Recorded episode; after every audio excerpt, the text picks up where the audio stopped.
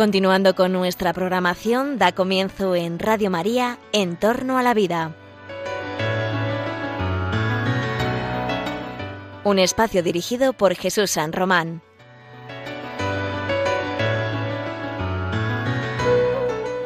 Buenos días, queridos oyentes de Radio María. Os saluda José Carlos Avellán en el programa En torno a la vida.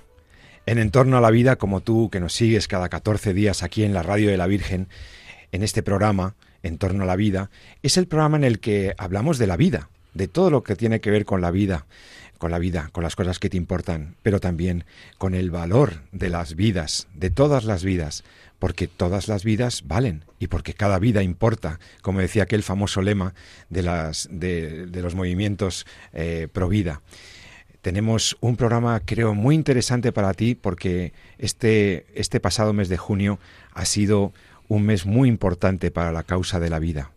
Los defensores de, la vida nos felicitamos y esperamos que tú con nosotros por las noticias y las bueno pues con las buenas noticias que ha habido eh, frente a toda la cultura de la muerte todas las todas las noticias buenas a favor de la vida que hemos tenido en este mes de junio en concreto hoy vamos a hablar por supuesto de los ecos y de los resultados y, de lo que cabe prever después de la impresionante manifestación del 26 de junio en Madrid. Vamos a hablar también de las consecuencias legislativas y también jurisprudenciales, es decir, del punto de vista de la doctrina de los jueces que podría tener este, esta manifestación y, y, también la famosa sentencia del Tribunal Supremo Federal de los Estados Unidos de América, cambiando su doctrina sobre el, pretendido derecho al aborto. Vamos, vamos a hablar de, bueno, pues por qué hay esperanza. Se hablaba mucho de la esperanza en la manifestación.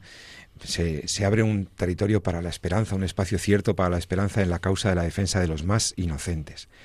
Para hablar de todos estos temas aquí en los estudios de Radio María en Madrid, tengo conmigo al doctor Jesús San Román, médico y experto en bioética. Jesús, buenos días. Pues muy buenos días, encantado de estar aquí. y también está con nosotros el egregio y eminentísimo doctor, nuestro querido amigo, el doctor Pablo Barreiro.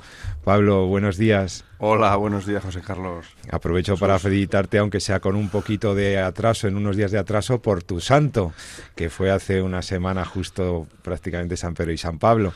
Eh, ¿Qué tal, Pablo? ¿Cómo estás? Pues encantado de estar aquí con vosotros. Un placer. Muchísimas gracias. Eh, bueno, ¿y qué hace un médico como tú hablando de ética? ¿Los médicos os preocupa la ética? Bueno, la ética debe ser verdaderamente la, la, línea directriz ¿no? de todo médico. El médico debe buscar siempre el, bien del paciente. No tiene sentido la medicina si no es mm, pues por esa dedicación al que necesita salud, recobrar la salud. Y, claro que la ética debe ser lo que nos guíe, porque a veces es fácil perder de vista ¿no? este objetivo. ¿no? Yo creo que la ética nos recuerda que estamos ahí para, para ayudar y para buscar el bien. ¿no? la ética siempre nos guía hacia el bien, el bien en este caso del paciente. ¿no? Yo creo que eh, estamos en una época en la que es particularmente importante porque hay muchos factores que nos ensombrecen ¿no? ese camino, em, pues cuestiones eh, técnicas, cuestiones eh, económicas e incluso la posibilidad de hacer cosas más allá de lo que eh, la medicina permite, ¿no? como veremos luego en el programa. Pues muchas gracias, Pablo, por estar otra vez con nosotros. Y, y hablaba yo de que me gustaría comentar con vosotros y, dar noticia a los oyentes, aunque salió en muchos medios de comunicación, salió con, con tuvo, ha tenido bastante resonancia mediática la macromanifestación que, que, que reunió a probablemente más de 60.000 o 70.000 personas en, el, en, en, las calles de Madrid el, el, domingo 26, el domingo 26 de junio. Fijaos que allí eh, había muchísima gente, o sea, eh, la delegación del gobierno hablaba de más de 25.000 personas, pero los organizadores y los que estábamos allí sabemos que había muchísimos más de 25.000 personas. Eh, probablemente rozando los 100.000, pero en fin, eh, vamos, a, vamos a, decir que de todas maneras se llenó ese trayecto entre la glorieta de Bilbao y, la Plaza de Colón en Madrid con gente que vino de toda España. Veía, yo estuve allí desde el principio con, con con gente que venía de todas, de todas las comunidades autónomas, eh, por supuesto eh, médicos, significados, eh, personajes de la vida pública, había muchísimas familias, gente mayor y gente joven y gente con carritos de niños, para decir un sí rotundo a la vida, un sí a la familia y un no claro y un basta ya, ¿verdad?, a las, a las leyes que están viniendo en España precisamente pues contra la verdad sobre el ser humano, contra el bien del ser humano y, bueno, y contra la misma naturaleza humana. Esto de la naturaleza humana es una cosa muy interesante, porque es algo de lo que ya no se habla. En un mundo materialista con el que estamos, ya parece que no existe ningún referente objetivo para, para la moralidad. La naturaleza humana es un concepto metafísico, ¿no? Pues los convocantes de la manifestación hablaban de que las leyes como la de la eutanasia, las leyes, eh, las leyes trans, las leyes contra la libertad religiosa, las ley, la ley que amplía la posibilidad de abortar a las menores sin el consentimiento paterno, sin conocimiento de sus padres, todas estas normativas decían que va contra la verdad del ser humano y contra la naturaleza humana. Y me pareció un lema mucho más profundo que otras veces, ¿no? Que tiene mucho, mucho calado y quería comentarlo con vosotros. Más allá de que fue, fue un éxito, eh, yo participé del equipo de coordinación, les puedo decir que, que, se logró una cosa muy, muy, muy valiosa, como es que se juntaran más de 200 organizaciones civiles, asociaciones, fundaciones, instituciones, por supuesto el movimiento Provida, unido, eh, reuniendo en torno a la plataforma NEOS, esta plataforma que lidera eh, María Sangil y Jaime Mayor Oreja, y estaban bueno, ahí representados todos los estamentos de, la sociedad civil que defienden lo bueno y, lo justo. Fijaos que además en, NEOS y Asamblea por la Vida o la plataforma Cada Vida Importa han mantenido al margen a los partidos políticos, es una plataforma de la sociedad civil y esto también es, llamativo, ¿no? La sociedad civil organizándose para participar políticamente al margen de, de la política de partidos y me pareció muy valioso por la unidad que se logró allí en torno a estos lemas, ¿no? El sí rotundo a la vida, eh, no al aborto porque es, un crimen y, contra toda normativa que vaya contra la naturaleza humana y contra la verdad del hombre. ¿Qué os parece, qué os parece este lema que usaron en la manifestación?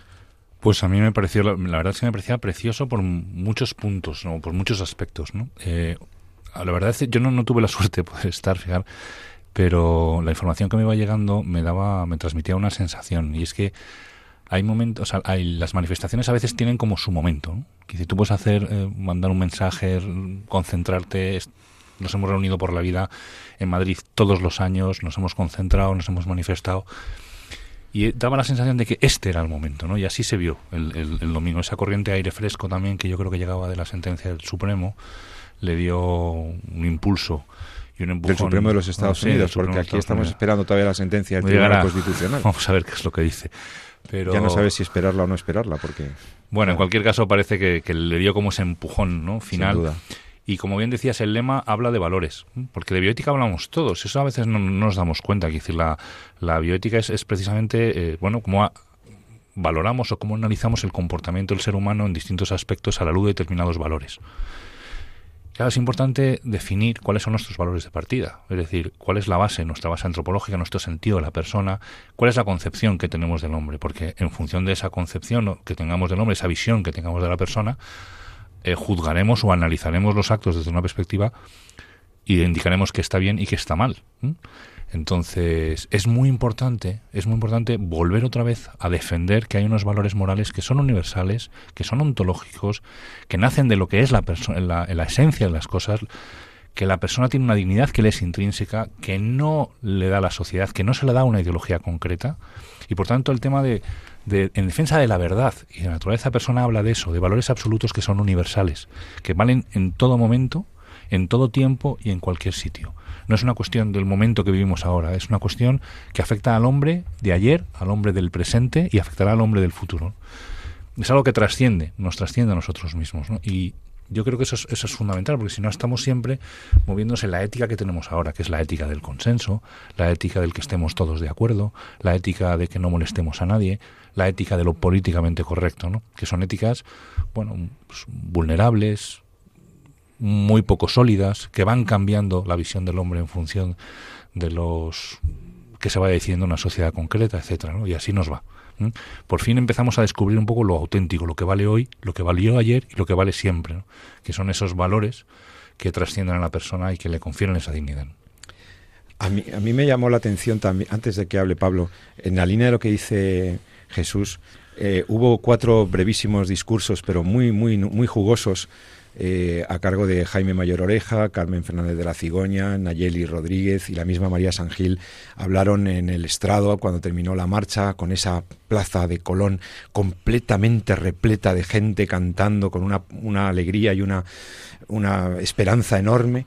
Eh, pues eh, en esos discursos hubo una, parte también me, que me interesó cuando habla Jesús San Román de valores trascendentes, valores sólidos, valores objetivos que están en la persona y que por lo, tanto representan un fundamento, un referente objetivo e inmutable para, nuestras posiciones en ética, para nuestras opiniones, para nuestra organización de la vida pública y demás. Una de las cosas que dijo eh, don Jaime Mayor Oreja, eh, promotor de, de, NEOS y de la plataforma One of Us, fue la idea de que eh, estábamos manifestándonos no solamente contra la ley del aborto. No, era una manifestación, una pura manifestación del movimiento pro vida, eh, que está muy bien, y no era una cuestión de, los, de, la, de las personas que profesamos una fe, que por supuesto tenemos eh, un protagonismo o deberíamos tener, desde luego, un, un deber si, si cabe más acusado para defender estas cuestiones, los creyentes, los cristianos es que estábamos gente de la sociedad civil, creyentes y no creyentes, de un signo político y de otro, de un partido y del otro. Estábamos muchísima gente allí advirtiendo de que estas leyes quiebran el fundamento del orden social que nos hemos dado en las democracias y en los estados de derecho en Occidente.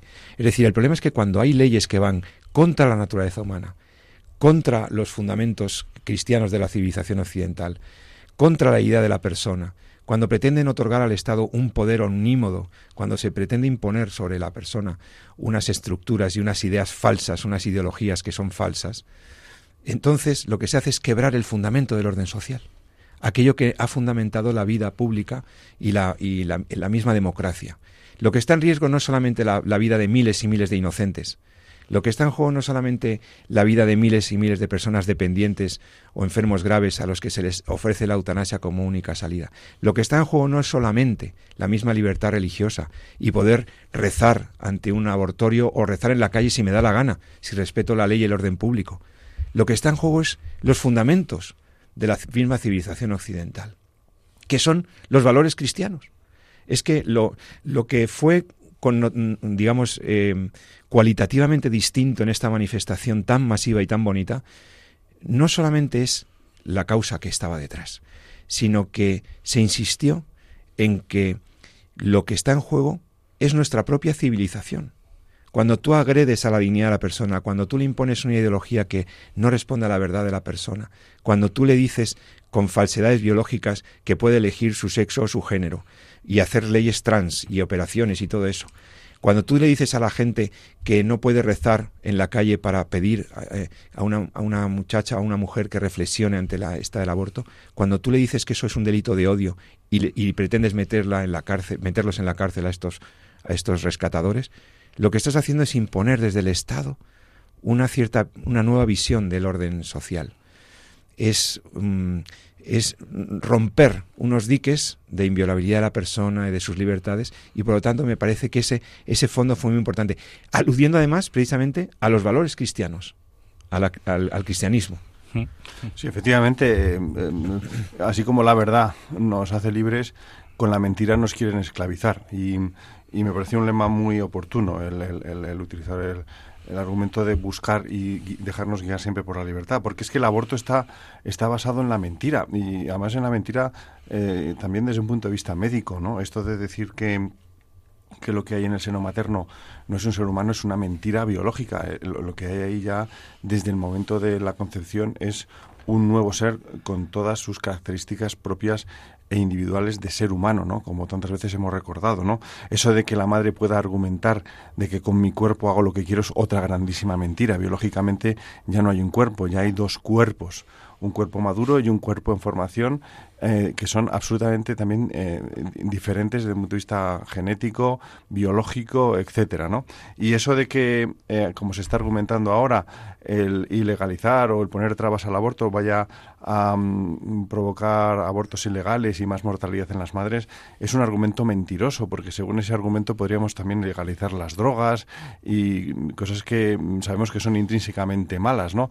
Eh, simplemente en previsión de los posibles peligros que pueda tener, pues eso, el, el tráfico de las drogas. No, esto no es un argumento tampoco válido que no estamos utilizando para situaciones similares. Todo está basado en grandísimas mentiras y está muy bien que pues eh, reflexionemos y hagamos brillar la verdad y hacerla brillar, además, sin esperar, como muchas veces hemos hecho, a reaccionar o a esperando que algún partido político defienda estas verdades, porque los partidos políticos hacen sus cálculos electorales, hacen sus cálculos desde el CIS, hacen sus cálculos de cómo me voy a posicionar o manifestar o no sobre este tema. Eh, eh, hay muy pocos partidos políticos que defiendan claramente esto de la vida humana, la inviolabilidad del ser humano, la libertad religiosa de una manera nítida, ¿no? Entonces, ante eso, eh, lo que se vio de manera espectacular es que la sociedad española, representada por esos más de 60 o 70 mil personas, desde luego se quiere movilizar. O sea, ha dicho, ya está bien. O sea, mire, usted puede hacer una ley de eutanasia pensando en que esto es la muerte digna. Otra mentira. Eh, ya hemos hablado en este programa, los, los, oyentes de Radio María pueden escuchar nuestros, nuestras grabaciones de los cinco o seis programas que hemos hecho a lo largo del último año relativos al tema de la eutanasia. ¿Y por qué es una mentira o es algo también ideológico decir que la eutanasia es la muerte digna? Esto es otra, esto es otra falacia, otra manipulación. ¿no? Eh, en la eutanasia y en el aborto hay una muerte intencional de una vida inocente. Y, ahí lo que, lo que tenemos que reivindicar es que la sociedad civil está diciendo basta. No queremos este tipo de leyes. En realidad, la gente, la gente de bien y la gente con sentido común, da igual lo que vote, se dan cuenta de que son cosas que van contra el sentido común. El que a una muchacha o a una mujer no se le dé otra salida más que el aborto. El que a una persona que sufre no se le dé otra salida más que la eutanasia que, no, que se suprima el plazo, por ejemplo, de las mujeres para reflexionar antes del aborto, que se simplifiquen los plazos tanto en la ley de eutanasia. No es más que abocar a la gente a algo tan triste y tan, tan, tan profundamente inmoral e injusto como son el aborto y la eutanasia. Pero insisto, yo creo que lo más grande de la manifestación del domingo, lo que yo me llevo, es que la sociedad española hay un clic, ha hecho un clic, ha hecho un cambio, en decir, bueno, hemos estado dos años paralizados por la pandemia, eh, mientras tanto, el gobierno, eh, el gobierno de la nación y algunas instituciones han promovido cosas que no son justas, que no las queremos para nuestros hijos ni para nuestros nietos, y vamos a decir basta. Esto es, esto es claramente desde presupuestos bioéticos y, como decía el doctor San Román, desde la recuperación de la verdad biológica y de la verdad moral sobre el ser humano incluso la verdad sobre el orden social, ¿no? que el orden social que queremos es el que hemos construido en Occidente basado precisamente en los criterios cristianos. El respeto a las libertades, el respeto a los derechos humanos, al derecho natural, etcétera. Y para hablar de derechos y para hablar de cosas muy interesantes, como por ejemplo esta, el cambio también que se podría dar en el mundo jurídico con respecto a la vida, pues creo que podemos hablar también con un experto que nos pueda atender en el teléfono eh, vamos a intentar conectar ahora mismo con Benigno Blanco. Sí, Benigno Blanco, que es eh, abogado, abogado en ejercicio muchos años, eh, jurista de reconocido prestigio que ha asesorado a instituciones, al gobierno, ha estado en la vida política muchos años, siempre defendiendo eh, buenos valores y buenas ideas en temas de bioética.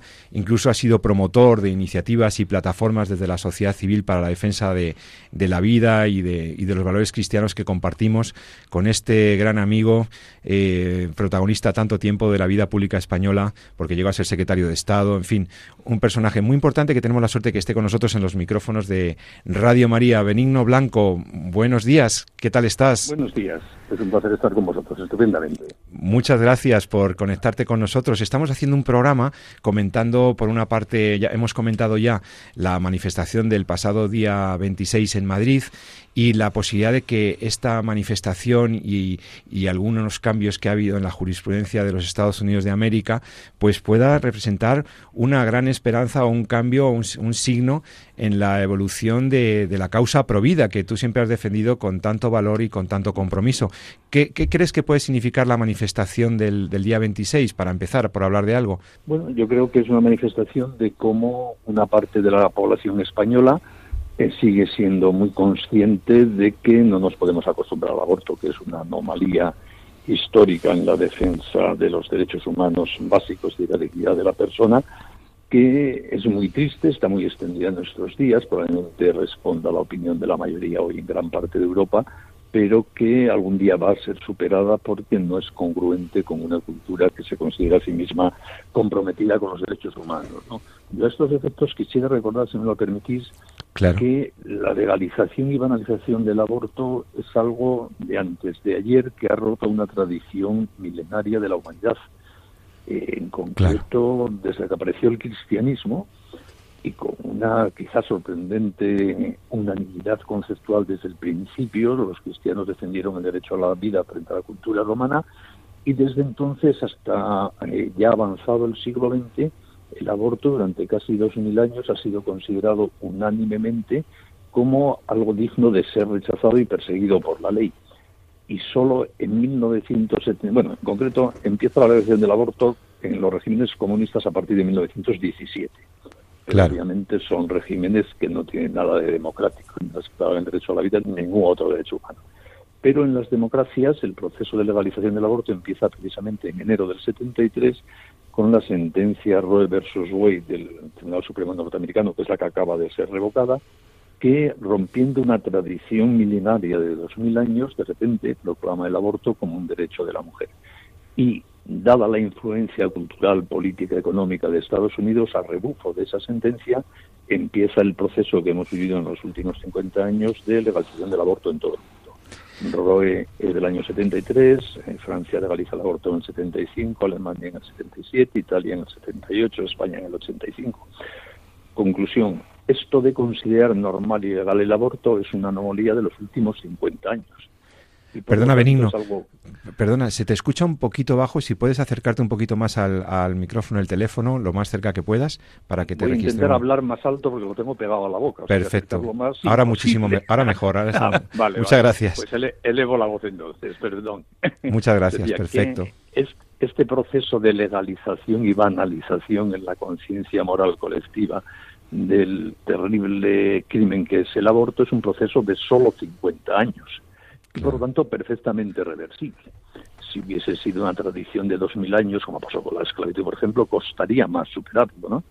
Y por lo tanto, mi interpretación del significado último de la revocación por parte del Tribunal Supremo norteamericano de la sentencia Roe versus Wade del año 73 es que empieza de nuevo en el mundo el proceso de recuperación del compromiso colectivo con el derecho a la vida.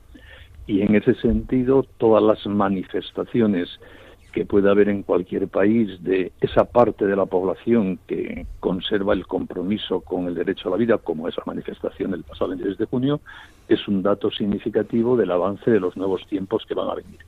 Que no va a ser un proceso fácil, que va a ser un proceso que llevará tiempo, que exige paciencia, cambiar las cabezas y los corazones de mucha gente, pero es un proceso que gracias a Dios ya ha empezado.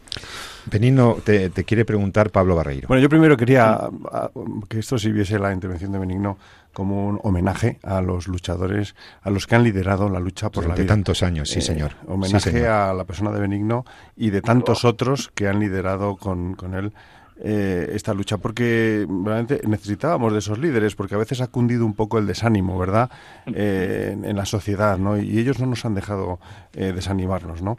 y también decir que merece la pena la lucha, la verdad hay que defenderla siempre, porque acabará triunfando, acabará triunfando. O sea que, que tenemos muchas batallas más por delante y yo creo que esto sirve para, como impulso para seguir dando la batalla con toda paz, con toda con toda tranquilidad, pero no cejar nunca ante esta cultura de la mentira y, de la muerte. ¿no? Preguntar a Benigno, ya aprovechando, eh, ¿qué, previsiones hay ¿no? Eh, a nivel jurídico en Estados Unidos? ¿Qué puede ir pasando después de esta revocación? Y luego, ¿qué puede pasar también a nivel mundial, como muy bien comentaba, pues con tantas campañas ¿no? auspiciadas por instituciones americanas, ¿verdad? fundaciones, etcétera, que están difundiendo y promoviendo el aborto por todo el mundo, ¿no?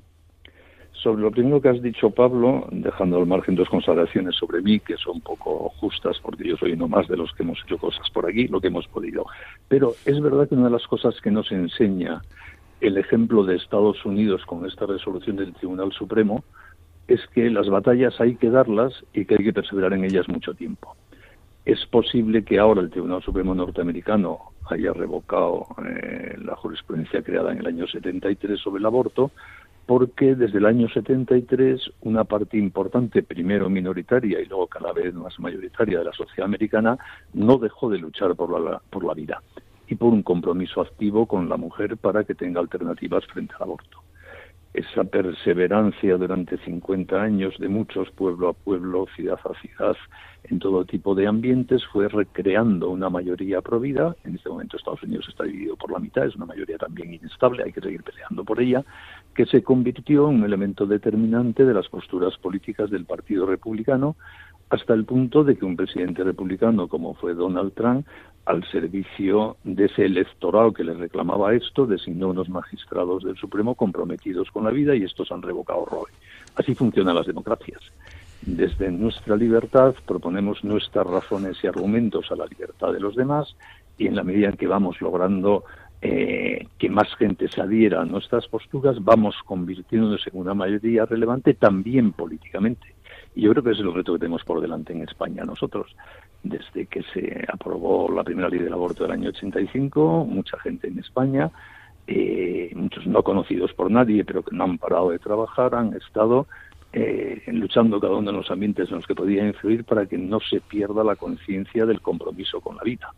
Y esto se ha traducido en asociaciones, los movimientos pro vida, muchos grupos católicos, el Foro de la Familia, Red Madrid y mil cosas más que cada uno en su ámbito ha ido aportando su granito de arena y un día podemos volver a ser mayoría si no dejamos de trabajar las batallas que se dan se pueden perder, las que no se dan se pierden siempre, pero las que se dan también se pueden ganar. Esto es muy importante. Benigno, yo quería preguntarte, antes de que hables sobre la, la evolución previsible de la jurisprudencia constitucional, incluso de las legislaciones eh, a lo largo del mundo, eh, para que los oyentes entiendan qué fue lo que determinó la sentencia Roe versus Wade, en qué, qué, es lo que, por qué fue tan importante para, para que proliferara el aborto y se llegara a, ver como un derecho de la mujer. ¿Qué, ¿Qué, es lo que decía Roe versus Wade y qué es lo que en qué ha quedado esa revocación? ¿Qué significa? Pues en esencia, y sin entrar en muchos tecnicismos jurídicos, Roe lo que dijo es que el aborto forma parte del derecho a la intimidad personal de la mujer reconocido en la Constitución americana, porque la Constitución americana no hablaba para nada del aborto. Entonces los magistrados del año 73 se inventaron que el aborto estaba incluido en el derecho a la intimidad.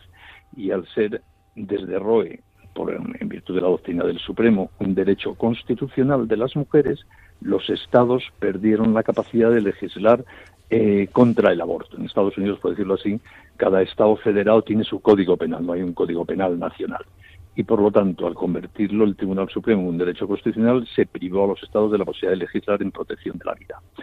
¿Qué está pasando ya desde el mismo momento en que entró en vigor la sentencia que revoca Roe? Que lo que hace en esencia es decir, que el aborto no está en la Constitución y que por lo tanto los estados son libres, los estados de Estados Unidos son libres para legislar cada uno como lo juzgue conveniente. Es decir, la nueva sentencia no prohíbe el aborto, deja libertad a los parlamentos de cada uno de los estados para que aprueben, si quieren, legislaciones permisivas o prohibitivas del aborto. ¿Y qué está pasando?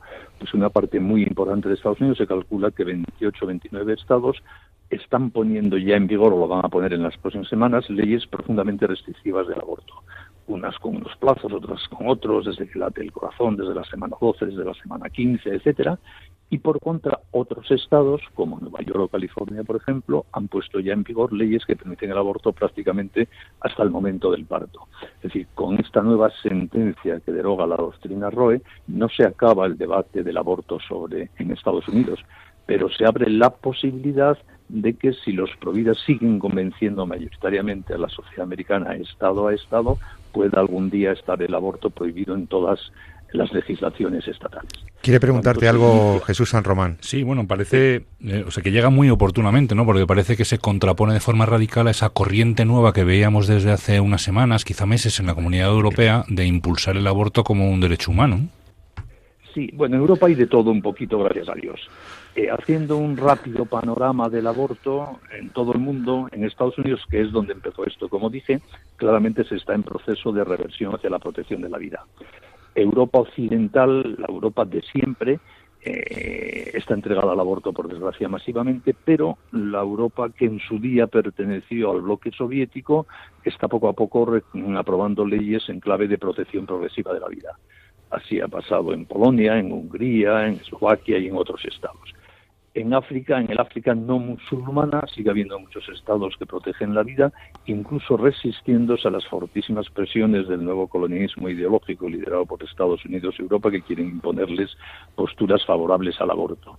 Y en América Latina es un tema vivo de debate público en todos los países en unos avanzan las legislaciones permisivas del aborto y en otros, por contra, hay una fuerte resistencia que mantiene la protección a la vida, como ha pasado en los últimos años en Brasil, en Santo Domingo, El Salvador, etcétera. Cuando es un tema bastante vivo. Es verdad que la Europa clásica occidental la que nunca fue comunista es en este momento, eh, digamos, el trozo de población mundial más comprometido ideológica y políticamente con el aborto. Pero igual que pasó en Estados Unidos, aquí también es reversible si nosotros trabajamos. Estamos hablando con Benigno Blanco, jurista, defensor de la vida, defensor de los valores, de la democracia, del Estado de Derecho, como pocos.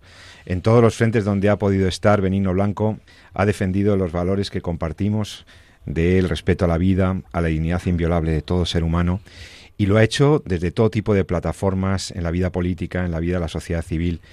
Benino Blanco, con tus palabras nos queda, nos dejas mucha esperanza por ese cambio que observamos en el signo de las legislaciones y de la misma comprensión que la sociedad en el mundo está tomando sobre eh, la, defensa de la vida de los embriones, de los fetos humanos eh, la defensa de la vida prenatal es la causa de las causas. Eh, ¿Tendríamos entonces razones también para la esperanza aquí en España?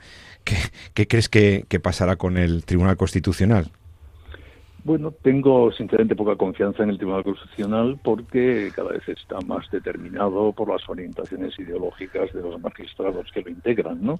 Pero hay que dar esa batalla, ya veremos lo que pasa. Llevamos 12 años esperando una sentencia lo coherente parecería que el Tribunal Constitucional no admita un sistema de plazos como el que establece la ley de 2010, porque va claramente en contra de la doctrina que el propio Tribunal Constitucional estableció en el año 85 cuando opinó sobre la ley de aquel año.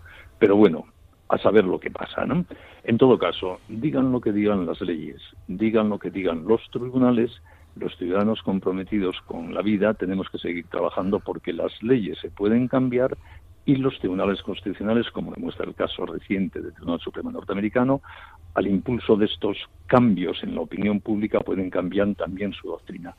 Pongo el ejemplo eh, de Estados Unidos en que el Tribunal Supremo, durante las primeras eh, décadas de la vigencia de la Constitución norteamericana, defendió en reiteradas sentencias que la esclavitud de los negros eh, cabía en la Constitución norteamericana porque los negros no eran seres humanos.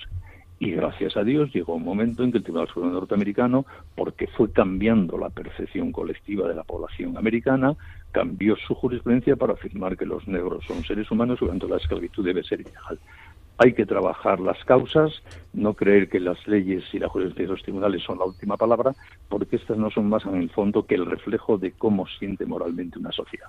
Por eso creo que la causa de la vida hay que defenderla, por supuesto, en términos jurídicos, en términos políticos, el que le guste activamente la política, pero sobre todo en términos de actividad social, cultural, moral, de recreación de un aprecio por la vida en el corazón y la cabeza de los ciudadanos que nos, eh, con los que convivimos. Yo creo que las revoluciones del siglo XXI ya no se van a hacer de abajo arriba, sino que serán, de, pero no serán de arriba a abajo, sino que serán de abajo a, arriba. Y abajo estamos todos. Todos podemos influir en cómo piensan, cómo actúan, cómo miran la vida y un embarazo la gente que a cada uno de nosotros nos rodea. Y esa es la tarea que creo que tenemos por delante más importante. Bueno, pues muchas gracias, Benigno Blanco, por tu, tu, intervención en nuestro programa. Nos da mucha esperanza escuchar de tu conocimiento y de tu experiencia vital pues estas, estas aclaraciones y esta perspectiva. Sin duda, somos nosotros que tenemos que hacer ese cambio cultural y lo, y lo estamos pudiendo hacer gracias al compromiso de gente como Benigno Blanco. Muchas gracias, esperamos encontrarnos contigo en alguna otra ocasión en estos micrófonos. Un saludo, Benigno. Gracias a vosotros por mantener vivo este debate y estas santas ideas. Un abrazo y ha sido un placer. Gracias. Estás escuchando En torno a la vida, el programa de Radio María que habla sobre la vida, sobre la defensa de la vida y sobre la verdad del ser humano. Eh, en este programa vamos, intentamos hablar y dar voz precisamente a los que no tienen voz, a esos, los más vulnerables, los más pequeñitos, los más frágiles, los que todavía no nacieron de ellos, de los que no tienen voz, y dedicado a ellos, los niños de la escolanía de la Santa Cruz, del Valle de los Caídos, han hecho una bonita canción que me gustaría que escucharas en los próximos minutos, y enseguida estamos de vuelta contigo en Entorno a la Vida. Hasta ahora mismo.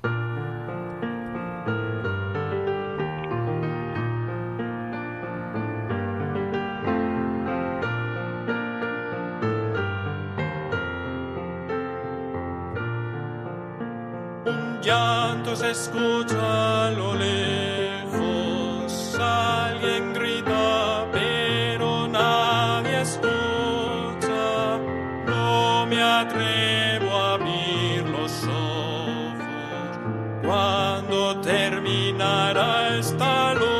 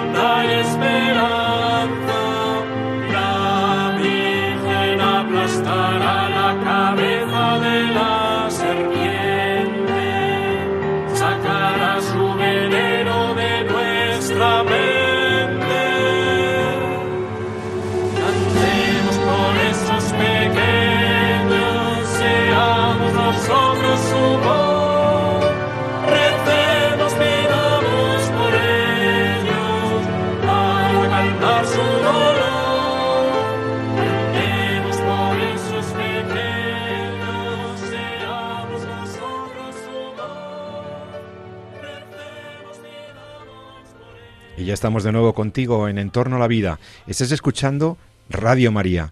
En Radio María, en la Radio de la Virgen, hemos estado hablando en la primera parte de nuestro programa sobre la manifestación del 26 de junio, sobre lo que pueda significar esa manifestación, también sobre la sentencia del Tribunal Supremo Federal de los Estados Unidos y la evolución de la legislación sobre, sobre el aborto en el mundo, con Benigno Blanco.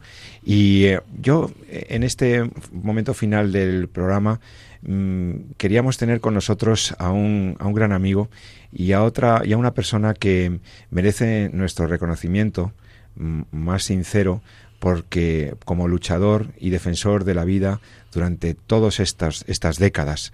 eh, hablaba Benigno Blanco de que el cambio cultural que tenemos que lograr sobre el tema del aborto se ha de conseguir desde la sociedad, que no se va a hacer de arriba abajo, sino de abajo arriba. Esto lo entendió hace muchos años con su compromiso con el movimiento Provida, un médico, un profesor universitario que se ha enfrentado a, muchas cosas, que ha sido eh, pues detenido, eh, eh, insultado, perseguido por la causa de la vida y que hoy y que al que me encontré el, el, domingo felizmente en otra manifestación porque él ha promovido muchas y es nuestro querido amigo el doctor Jesús Poveda. Jesús, gracias por estar en el programa. Oye, qué alegría el domingo y qué alegría para los luchadores de la vida. Por hacer un programa en torno a la vida, que por otro lado todos los programas están en torno a la vida, porque si no hay vida, no hay programas. es verdad.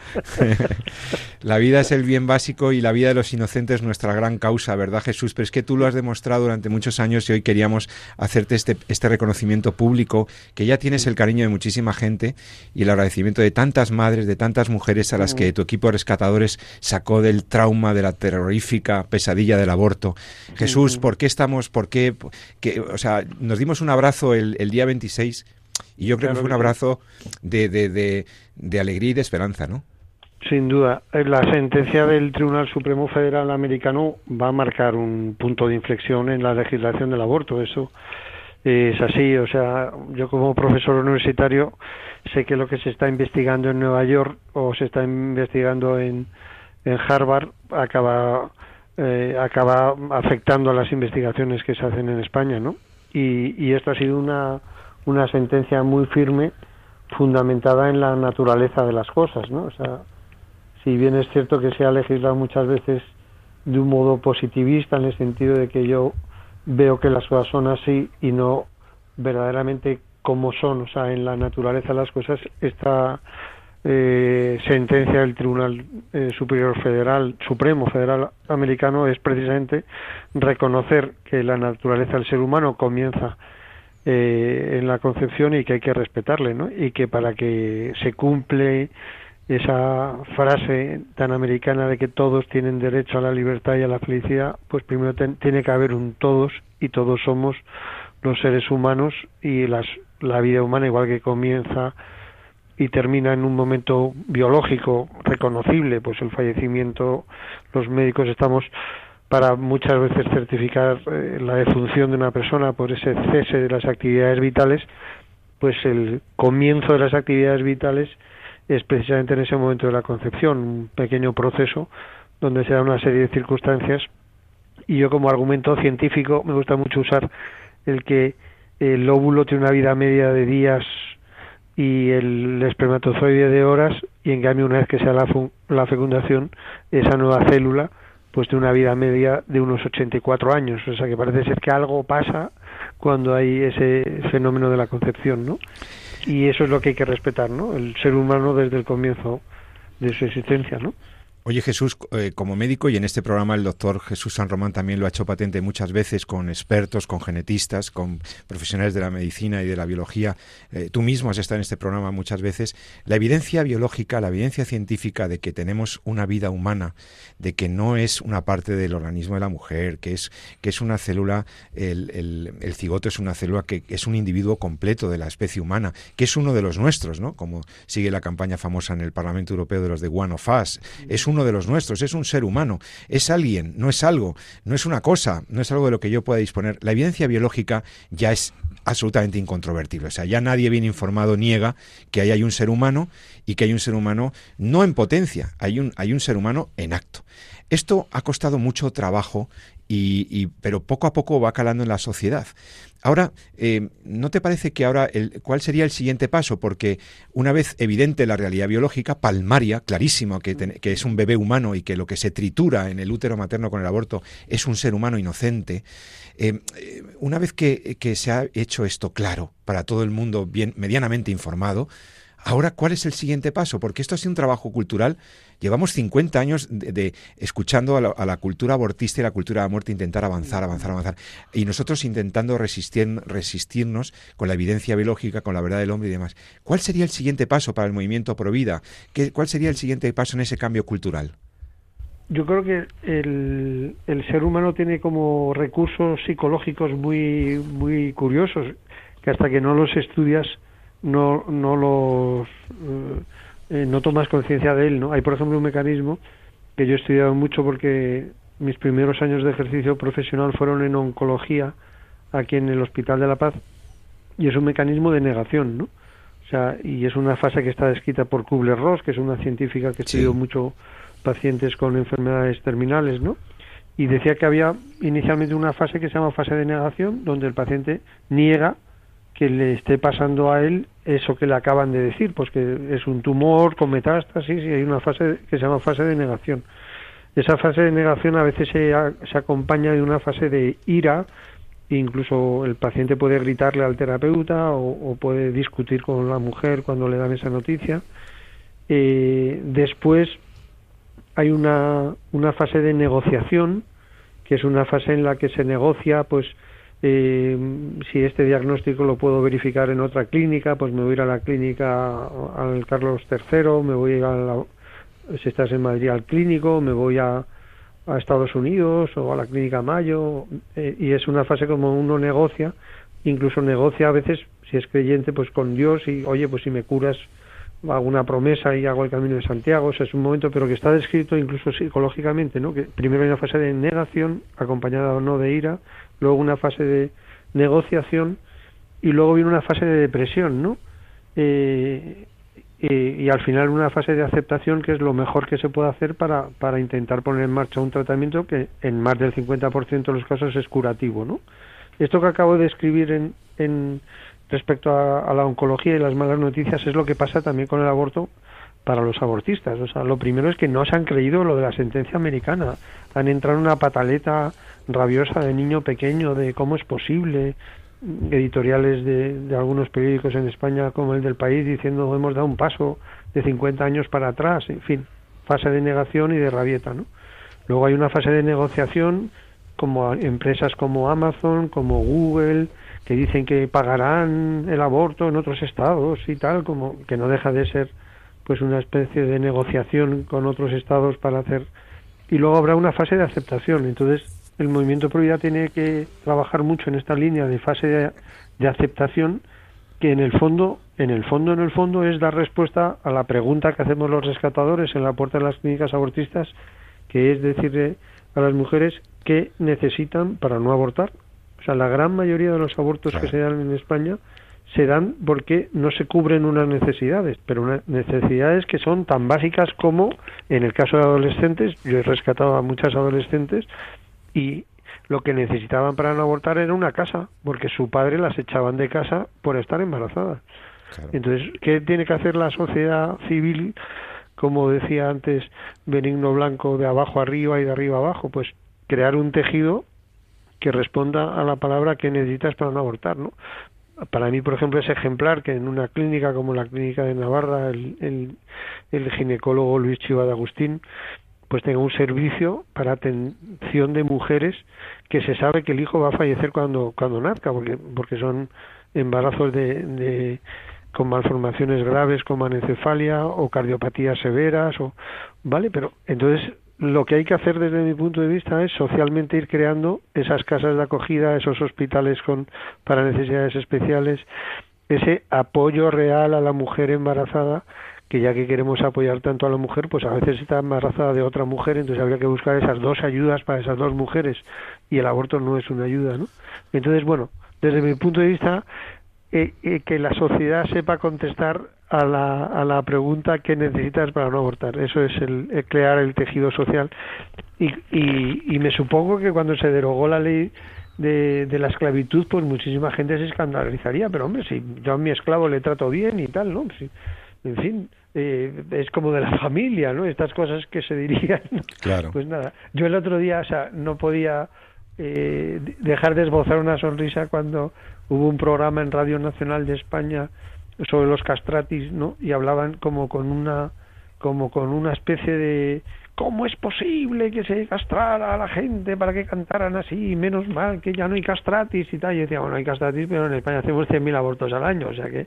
Entonces, bueno, que yo creo que en el fondo esta legislación es un toque a la coherencia y si la vida humana empieza ahí, pues empieza ahí. Otra cosa es que, que ya me gustaría que empezara más tarde, o que si lo sé no vengo, o que tal, pero, pero los hechos son tozudos, ¿no?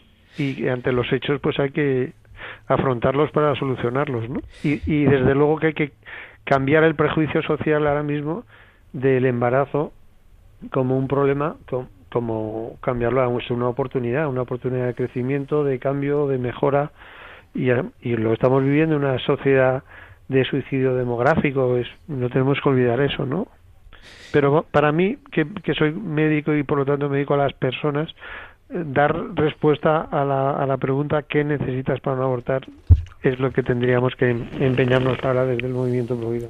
Es fundamental el apoyo social, que esa mujer se sienta amparada, acompañada, porque además hay dos argumentos que se manejan ahí y estamos hablando con un psiquiatra. El doctor Jesús Poveda es, es, psiquiatra, además de profesor universitario y, tiene, y, trabaja en la clínica, eh, o sea, en la actividad médica psiquiátrica. Yo quería que contestaras brevemente a dos argumentos que solían estar y suelen estar todavía en el argumentario de las personas eh, y tú como psiquiatra puedes hablar con mucho conocimiento de causa. Se suele decir que, que el aborto debe permitirse porque la mujer es libre y que por lo tanto que la mujer que va a abortar es libre y nadie debería impedírselo, ¿no? Y esto, eh, que es su intimidad, que es su libertad. Eh, lo primero, ¿hasta qué punto una mujer es libre cuando va al aborto? Y la segunda es también porque se habla de la liberación de un problema. Se piensa que el problema de la, que el aborto es un problema, que no es que sea una carga, es que es un problema y entonces, o sea, que el embarazo es un, es un problema y que el aborto es la es la salida. Y entonces también se dice que la mujer se ha liberado de un, de un y no se habla del síndrome postaborto, que ya empieza a estar descrito, ¿verdad?, en vuestra en vuestra ciencia psiquiátrica. Libertad para abortar y liberación post eh, postaborto. Eh, ¿Esto es verdad, doctor? Bueno, vamos a ver. Eh, yo, como he comentado antes, por razones profesionales he estado en Estados Unidos, estuve en Harvard durante un, un verano y lógicamente pasé por Nueva York para contemplar la Estatua de la Libertad, ¿no? Entonces, eh, cuando hablamos de libertad, hay un, una persona que es Víctor Frank que decía que en Estados Unidos, igual que hay una bonita estatua de la libertad en la costa este, tendría que haber una de la responsabilidad en la costa oeste, ¿no? Mm. Entonces a mí me gusta mucho unir el concepto libertad con responsabilidad, ¿no? Y entonces pues uno es libre, pero también es responsable. Uno lo que no puede ser es ser libre para ir en moto a 200 por la castellana y no ser responsable de que si te saltas un semáforo y atropellas a alguien, eres tú el responsable, ¿no? Entonces, eh, en el fondo muchas de estas legislaciones lo que hacen es como cosificar a la mujer o, infantilizar a la mujer, ¿no? A mí me gusta mucho la libertad, pero la libertad está para usarse y cuando se usa tiene unas consecuencias, ¿no? Entonces, libertad eh, con responsabilidad. Yo me parece que este es un tema y si quitamos la responsabilidad no hay libertad, ¿no?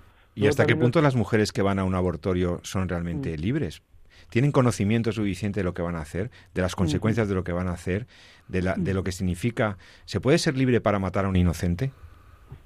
Es que... Bueno, el, el gran argumento que, que usamos en, eh, en, los rescatadores es el de la ecografía.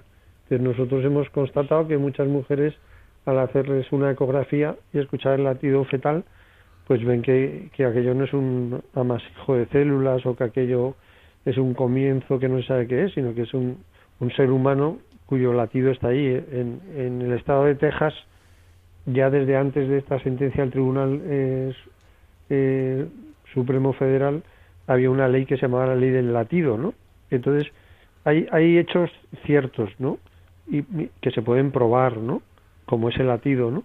Y la libertad, yo creo que se podemos utilizar la libertad cuando tenemos más información, con menos información uno se cree que, que esta puerta da un jardín, pero con más información resulta que esa puerta da un acantilado y es mejor no, no salir por esa puerta, ¿no? Entonces, cuanta más verdad, más libertad, ¿no? Eh, esta famosa frase de que la verdad os haga libres, que a mí me gusta mucho ponerla en la pizarra y preguntar a los alumnos de quién es y escuchar frases como John Lennon y tal, pues me fascina, ¿no? Ver que en la actualidad, cuando pones en la, en la pizarra, la verdad o sea, y te salta un tío diciendo, de John Lennon. Y dice, pues a lo mejor John Lennon la dijo en alguna de sus canciones, pero antes la dijo el Señor y Jesucristo que y decía esto, que es que si, si no hay verdad no puede haber libertad. Entonces, la respuesta a la libertad es que libertad con responsabilidad y libertad con verdad, si no, no hay verdadera libertad. ¿no? Y luego, los problemas que se derivan del aborto son a veces mucho más eh, complejos y eso lo decía Nathanson en una de sus frases. Nathanson fue aquel pionero del aborto que dejó de hacerlos a raíz del, uso de la ecografía, que el aborto quirúrgico es cosa de minutos, pero eh, psicológicamente dura toda la vida, ¿no? Esa cicatriz queda ahí, ¿no? Y yo un poco como como médico que he supervisado cientos de casos de, de depresiones post-aborto, se parece mucho al, al, al estrés postraumático, pues un tema que hay que ser muy cuidadoso, ¿no? Porque de esto no hablan evidentemente las clínicas abortistas, ¿no? Y, y mi sueño hablando de libertad y de resolver problemas es convertir algunas de estas guarderías que son las clínicas abortistas en guarderías, ¿no? Y así unificamos tu pregunta anterior con mi con la mi respuesta ahora, ¿no? Pues ese que necesitas para no abortar y muchas veces lo que necesitas en el fondo una guardería o una ayuda o un apoyo, ¿no? Y un conocimiento científico, ¿no? Para mí, el gran triunfo del movimiento Provida en España eh, es que los buenos médicos, los catedráticos de ginecología, los buenos ginecólogos que están en la, en la red pública y en la gran mayoría de los hospitales no practican aborto, solamente se practican muy pocos ginecólogos en muy pocas clínicas, lo que pasa es que, hacen miles de abortos. ¿no? En Madrid hay un establecimiento que hace 10.000 abortos al año. ¿no? Claro. En fin, entonces eso es lo que está pasando, pero en general los médicos tenemos conciencia de respeto a esa vida que viene, conciencia de ayuda a la mujer y, y por eso la gran mayoría de, de los médicos nos oponemos objetando por conciencia. Yo os voy a llamar la atención con esto que os voy a decir, pero yo nunca he hecho objeción de, conciencia. Yo hago objeción de ciencia. De ciencia. Yo no necesito, yo no tengo, a lo mejor la conciencia sí que la he usado para el tema de la eutanasia donde ya hay una intencionalidad, pero en el tema del aborto no es objeción de conciencia, es objeción de ciencia. O sea, científicamente es, es un error.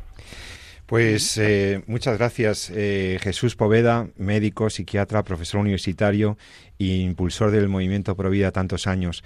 Gracias, Jesús, por lo que haces, gracias por estar en, Radio María una vez más. Con tus palabras despedimos el programa, saludando a Jesús Poveda. Hasta muy pronto, Jesús encantado de la vida, como vosotros decís en vuestro programa, y que no, no dejéis de hacer programas en torno a la vida.